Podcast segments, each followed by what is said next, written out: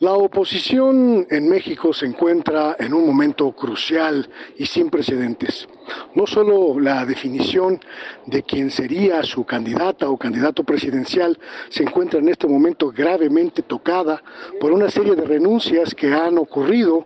en las últimas horas, sino también el proceso mismo que llevaría a la oposición a esta alianza extraña entre PRI, PAN y PRD, además del conglomerado de empresarios eh, concitados en torno de Claudio X González, carece de la credibilidad y la certeza que deberían tener para esta circunstancia.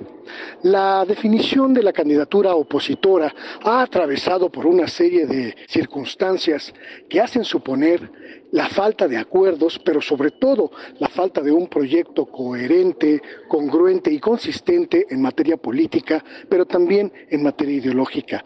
Las diferentes fuerzas que conforman la alianza opositora no han podido aterrizar una idea común que represente y signifique una contraposición al proyecto de Morena en la presidencia de la República. Si por un lado hay una ala muy proclive a la derecha,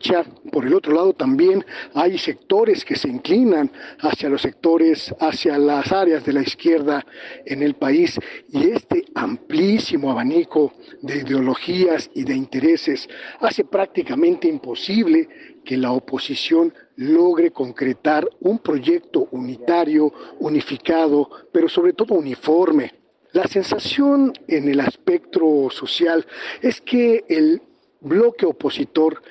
solamente está esperando que la definición de la candidatura presidencial de Morena termine por impulsar a quienes estén en contra o quienes estén opuestos a la dinámica morenista para definir una candidatura o una corriente de apoyo. Es decir,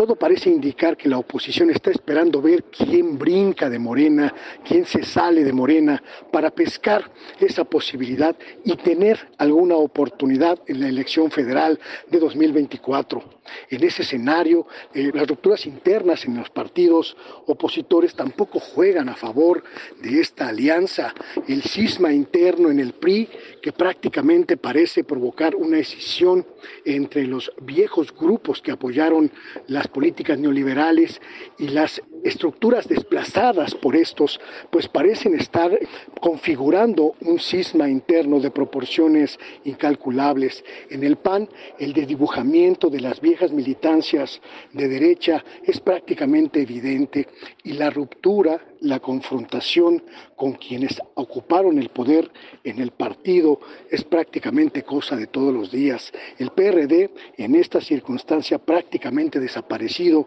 prácticamente sin representación en una buena parte de las entidades del país, simple y sencillamente es un testigo de piedra.